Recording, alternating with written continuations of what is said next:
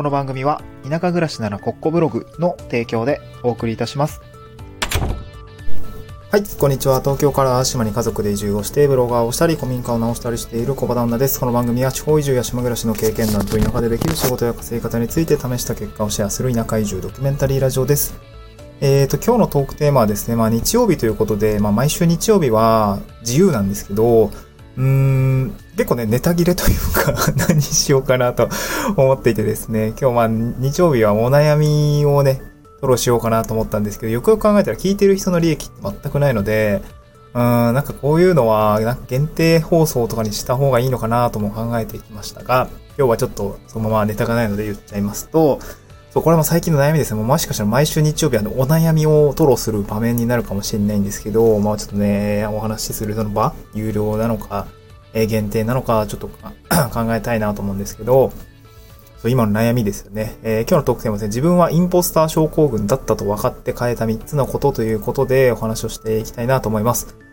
えーっとね、えー聞き慣れない言葉かなと思います。インポスター症候群っていうものをですね、これあんま聞き慣れないかなと私も最近知ったんですけど、ああ、こういうのがあるんだ、みたいなところ、なんかすごくね、まあ首を縦になんかこううなずきて、うなずいて、な首がもげそうなぐらいね、ああ、わかるわかるみたいな感じの内容だったので、今回そのインポスター症候群っていうもののご紹介と、あとね、あのーじゃあそれが分かったから、じゃあ次どうするの？まあ、状況をね、良くしていきたいなと思ったので、それをなんか分かって書いた3つのことについてお話をしたいなと思います。うん。で、先に3つ言っておくとですね、えーまあ、違和感を感じたら流れていきそうな逆のことをやる。これが1つ目ですね。2つ目が勇気を出す場所を複数持つっていうこと。そして3つ目が自信が持てる作業量をこなして実績をつけるってことですね。えーなんかめっちゃ成功法やんけみたいな感じだと思うんですけど、えー先にね、えーこんな3つのご紹介をさせていただきました。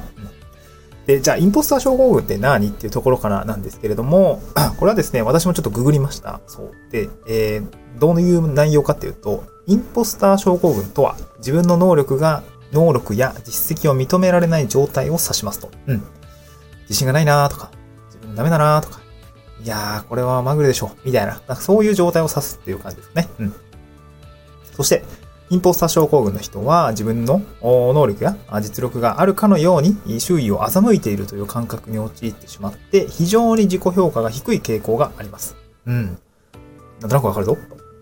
で、ネガティブ思考になるだけではなくて必要以上に謙遜したり自分自身を卑下したりする言動も多いのが特徴ですというような感じですね。まあ、なので私はですね、個人的に反インポスター症候群って感じですかね。うんまあ当てはまるものもあるし、まあそこまでじゃないなと、まあこんな人確かにいるな、みたいなね。えー、旗から見ていて、いやいや、そこまでヒゲせんでもええやんけ、みたいな、そういう人もいるんで、あ、多分こういう人はインポスター症候群なんだろうな、とか思いつつ、まあ個人的にはなんか、あーは反魚人じゃないんですけど、こう、は、は、反インポスター症候群みたいな、そんな感じかなと思いますね。うん。で、当てはまる症状としては、なんか自信が持てないとかね、えー過度に謙遜してしまうとか、あとはね、これ一番悩んでるんですけど、本当はなんとなくできそうなんだけども、なんか自分には無理だなと思ってなんかチャレンジしないみたいな、そういう感じですね。うん。いやいやいや、地方移住して、脱サラして、めちゃくちゃチャレンジしてるやんけ、みたいな、そういう風にね、思う人も、な、だ、誰が言ってんのって感じだとは思うんですけど、結構ね、やっぱその、うーん、まあそういう立場にいたとて、やっぱふとね、あーなんか自分には無理だなとか、無理無理無理無理みたいな、そういう場面って、やっぱ結構、結構いろんな場面で出てきたりするんですよね。これなんとなくできそうなんだけど、と思うことあるんですけど、うーん、決断に至らないなみたいなことが結構本当にね、よくあります。そう、本当によくあるという感じですかね。なので、こう、インポスター症候群で言葉をですね、まあ、まず知らない人、なんか、同じようにこう、共感はするんだけれども、いやー、これって自分だけの問題だよなみたいな、こう、なんかそういうふうに思っている方が、あの、このね、インポスター症候群というね、言葉とか症状みたいなのを知知ることで、あ、みんなそうなんだとか、あ、これはもうなんか、こういうふうに言われているんだとかな。そういうことをね、あの、ちょっと自覚するだけでも、なんか結構楽になりました。僕は、あ、そっかそっか。これはもうなんかインポスター症候群というものなんだというのがね、なんかこう、俯瞰をしてみることができな、できたので、あの、すごい、いや、教えていただいてよかったなと思いましたね。うん。じゃあ、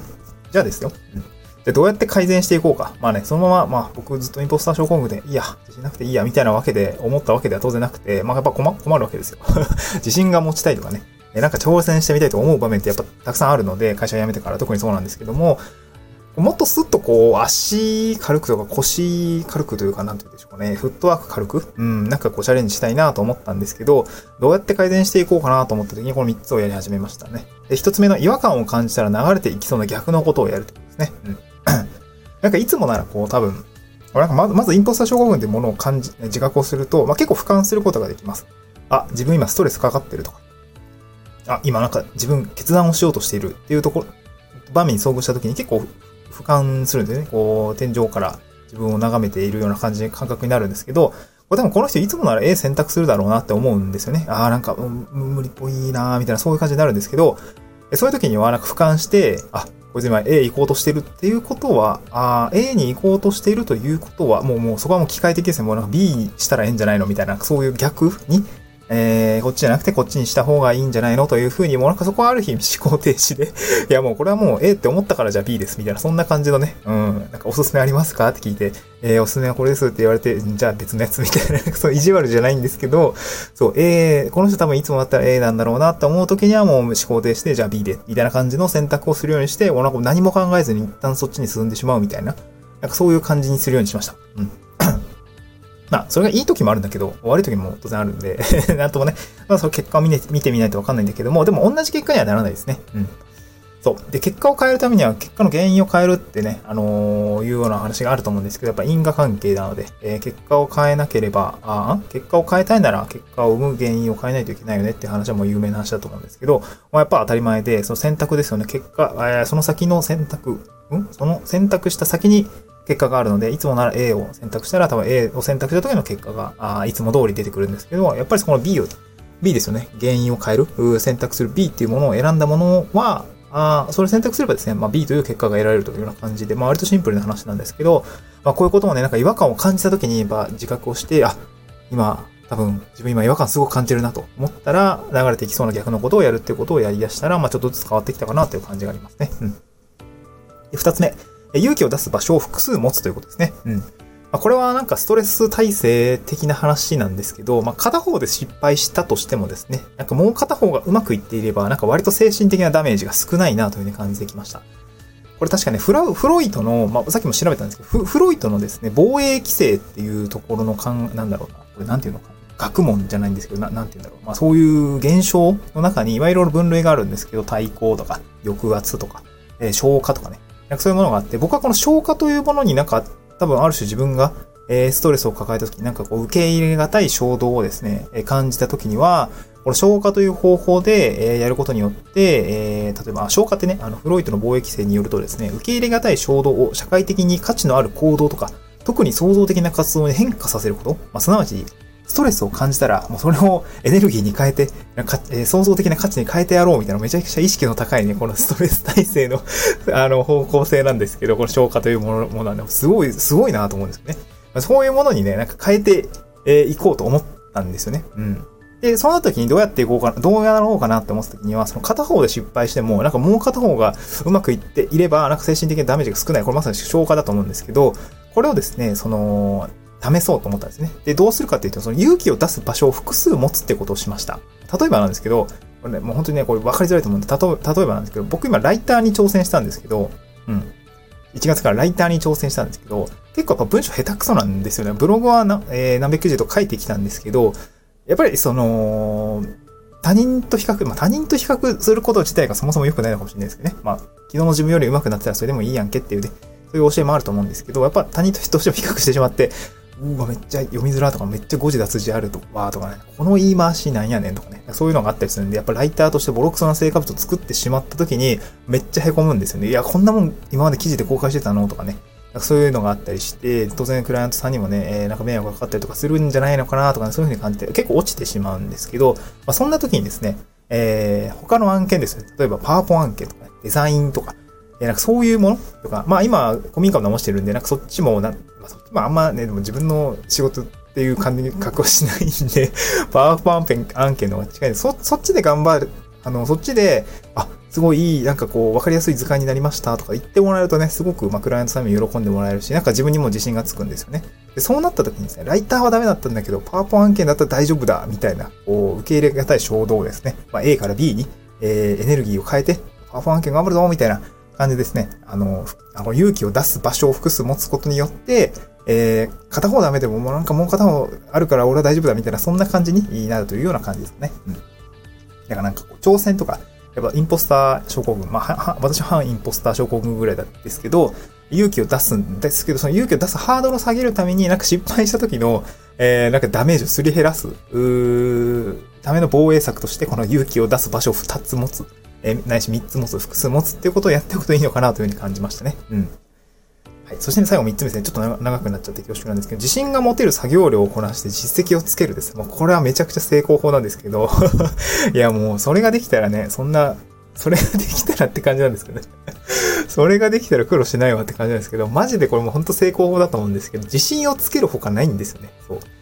インポスター症候群の人ってマジで自信ないと思います。そう。いや、なんか私なんてとか、うーん、なんだろうな、こう、いや、僕の実力じゃそれはできないですとかね。結構やっぱ思うし、僕もめちゃくちゃ思うんで手が上がらなかったりとか、フットワークめちゃくちゃ重いんですけど、うん、なんていうんですかね。これ、でもさ、根本治療するならやっぱ自信つけるしかないと思うんですよね。うん、なんかエイヤーで頑張るってのもいいんだけど、なんかある種自分を偽ってるわけじゃないですか。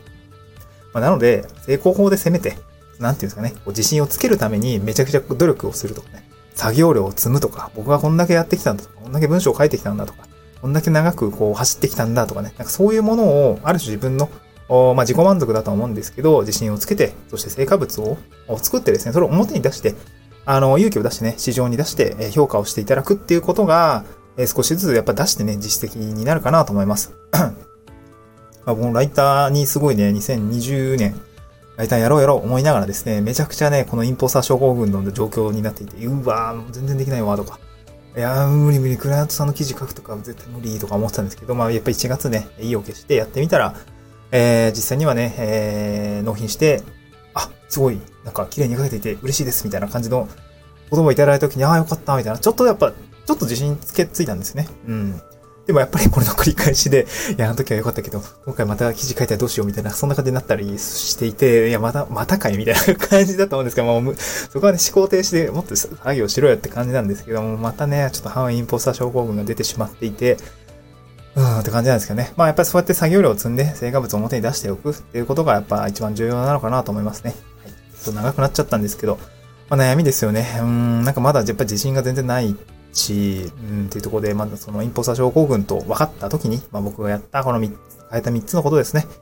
えー、っと、違和感を感じたら流れていきそうな逆のことをやる。2つ目が勇気を出す、勇気を出す場所を複数持つ。そして3つ目ですね、自信が持てる作業量をこなして実績をつけるというようなことをやりま、えー、やりましたとか変えてきました。まだまだね、えー、自信持ててないところはあるんですけど、少しずつ前には出てる、あの、前に行けてるのかなとは感じますので、なんかね、自信がつかない人とか、なんかそんな、えー、症状がありそうだなって思う方はですね、ぜひ参考にしてみてください。また次回の収録でお会いしましょう。バイバイ。